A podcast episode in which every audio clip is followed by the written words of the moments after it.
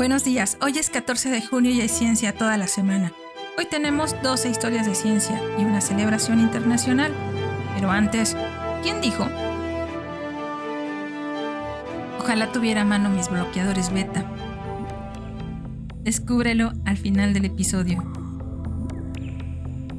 Hoy se celebra el Día Mundial del Donante de Sangre. El 14 de junio de cada año se celebra el Día Mundial del Donante de Sangre. Su objetivo es el de concienciarnos sobre la necesidad de disponer de sangre y productos sanguíneos seguros para transfusiones y sobre la crucial contribución que efectúan los donantes de sangre voluntarios y no remunerados a los sistemas nacionales de salud. Además, este día ofrece una oportunidad para instar a los gobiernos y a las autoridades sanitarias nacionales a que proporcionen los recursos suficientes y establezcan sistemas e infraestructura que permitan aumentar la obtención de sangre de donantes voluntarios y no remunerados.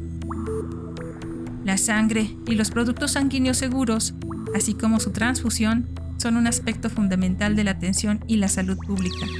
Cada día permiten salvar millones de vidas y mejorar la salud y la calidad de vida de muchos pacientes. La necesidad de sangre es universal, pero el acceso de todos los que la necesitan no lo es. La escasez de sangre es particularmente aguda en los países en desarrollo. Si puedes, dona sangre. Historia de ciencia número 1.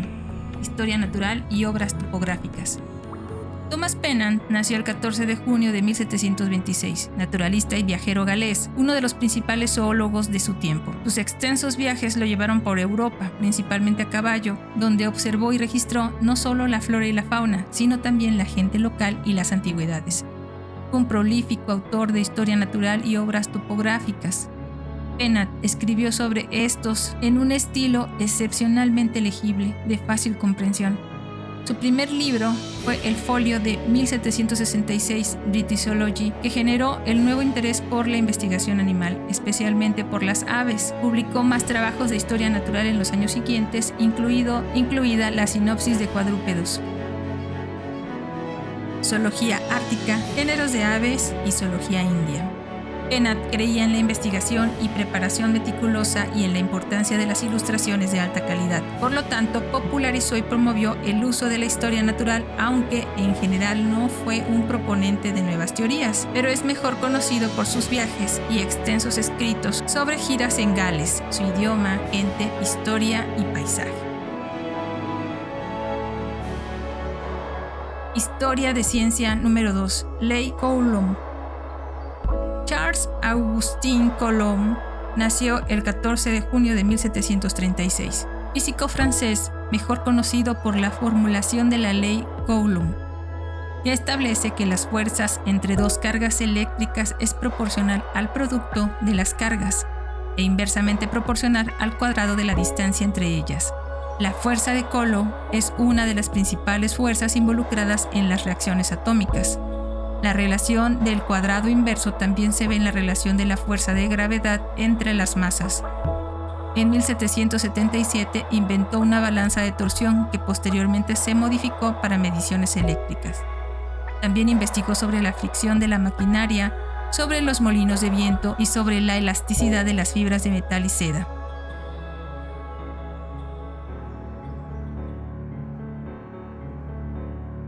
Historia de ciencia número 3 cadenas de Markov. Andrei Andreyevich Markov nació el 14 de junio de 1856, matemático ruso que ayudó a desarrollar la teoría de los procesos estocásticos, especialmente los llamados cadenas de Markov. Secuencias de variables aleatorias en las que la variable futura está determinada por la variable presente, pero es independiente de la forma en que el estado presente surgió de sus predecesores. Por ejemplo, la probabilidad de ganar el juego Monopoly se puede determinar usando cadenas de Markov. Su trabajo basado en el estudio de la probabilidad de eventos mutuamente dependientes ha sido desarrollado y aplicado ampliamente por las ciencias biológicas y sociales.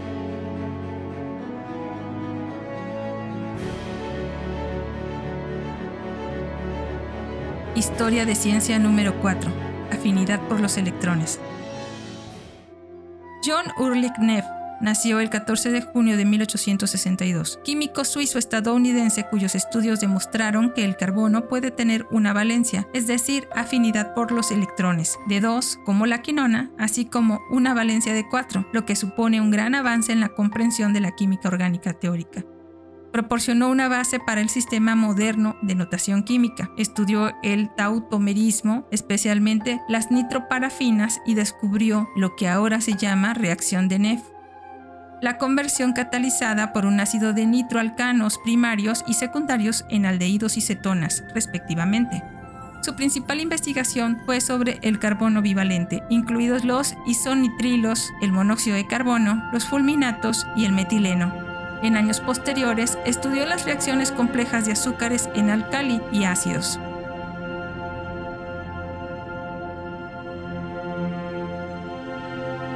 Historia de ciencia número 5. Alois Alzheimer.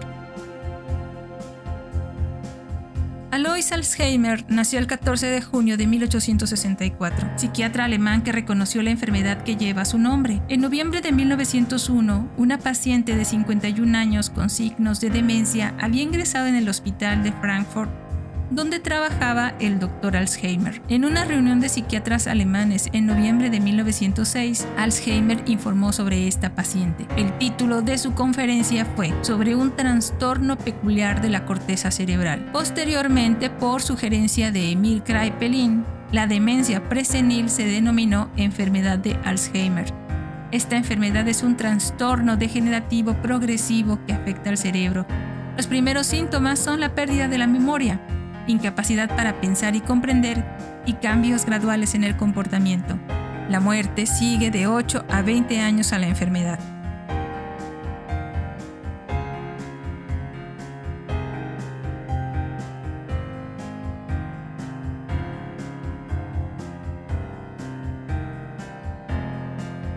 Historia de ciencia número 6, tabaquismos y cáncer de pulmón.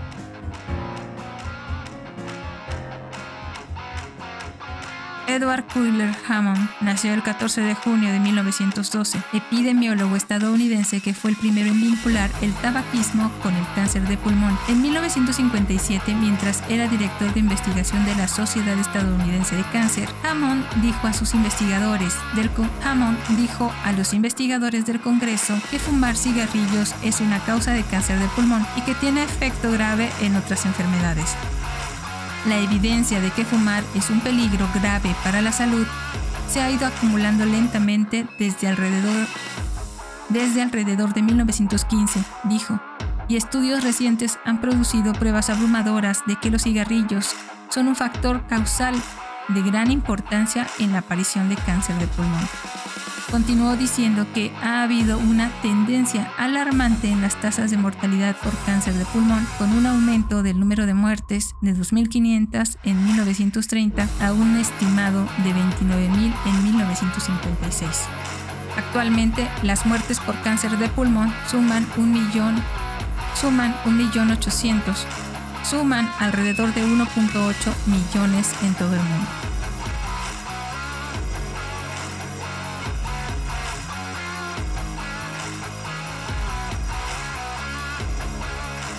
Historia de ciencia número 7. Función Z de Riemann. Atle Silver nació el 14 de junio de 1917, matemático noruego que es uno de los principales teóricos numéricos analíticos. Después de trabajar en el aislamiento, después de trabajar en aislamiento durante la Segunda Guerra Mundial debido a la ocupación de Noruega por los nazis, sus logros en la teoría de la función Z de Riemann se dieron a conocer. Durante la década de 1950 desarrolló la fórmula de las trazas de Silver. Su logro más famoso establece una dualidad entre el espectro de la longitud de una superficie de Riemann y los valores propios del Laplaciano, que es análogo a la dualidad entre los números primos y los ceros de la función z. Fue galardonado con la medalla Fiers en 1950 por su trabajo en teoría de números sobre generalizaciones de los métodos de tamiz de Vigo Brun, en 1986 ganó el premio Wolf.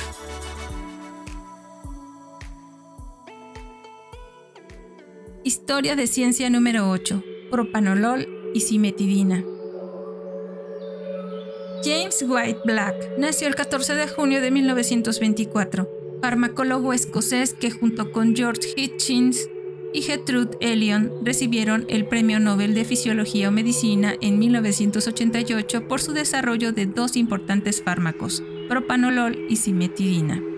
El propanolol fue el primer fármaco bloqueador de los receptores beta clínicamente útil en 1964 este tipo de fármaco se utiliza ahora en el tratamiento de enfermedades coronarias como la angina de pecho y el infarto de miocardio, y también en la hipertensión.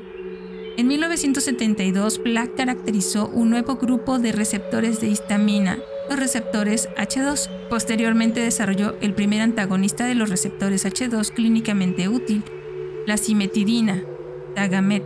Esto introdujo un nuevo principio en el tratamiento de la úlcera péptica.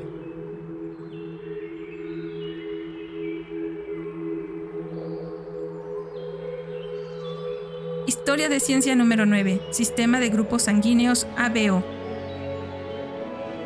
Karl Landsteiner nació el 14 de junio de 1868. Médico, inmunólogo y patólogo austriaco estadounidense que recibió el Premio Nobel de Fisiología o Medicina en 1930 por su descubrimiento de los principales grupos sanguíneos y el desarrollo del sistema ABO de tipificación sanguínea que redujo mucho el riesgo e hizo la transfusión de sangre una práctica médica de rutina. Dicho análisis del tipo de sangre resultó útil también en aplicaciones genéticas y legales. Primero informó que la sangre tenía tipos en 1901. La base de estos tipos son proteínas específicas llamadas antígenos que se encuentran en la superficie de los glóbulos rojos y en los anticuerpos que se encuentran en el plasma. También descubrió el factor RH lo que explicaba algunas complicaciones del embarazo y el parto cuando el factor RH de la madre y el del bebé no coinciden.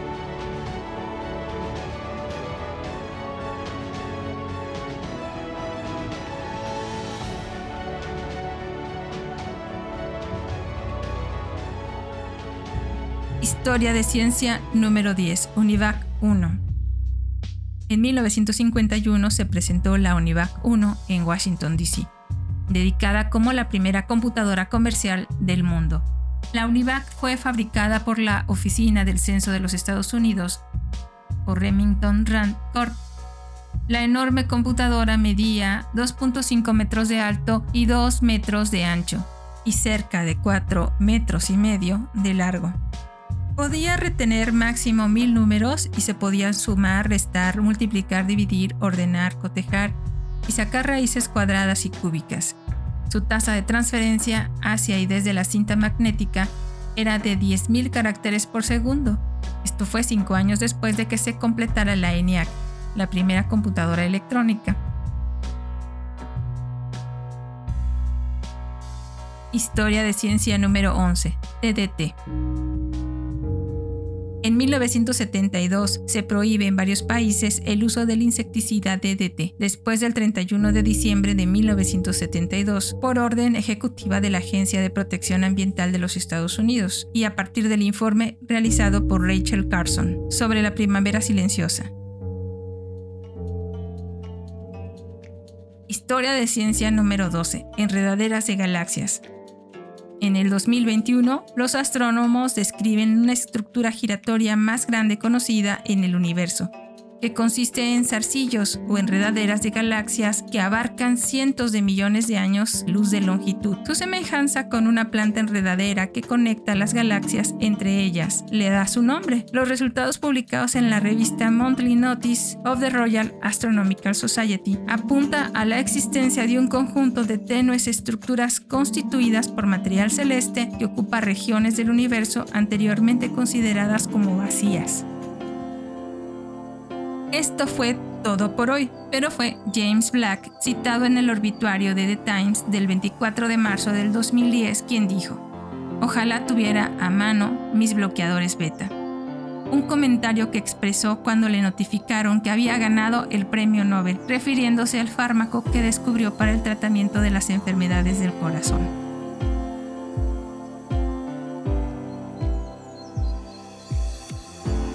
Muchas gracias por escucharnos. Recuerda que si quieres contactarnos, colaborar o quieres las fuentes de la información, Por favor no dudes en escribirnos. Nos encuentras como Cucharaditas de Ciencia en Instagram, Twitter, Facebook, TikTok y en cucharaditasdeciencia.com.mx o directamente a cucharaditasdeciencia.gmail.com y puedes escucharnos en Spotify, Anchor, Apple y Google Podcast.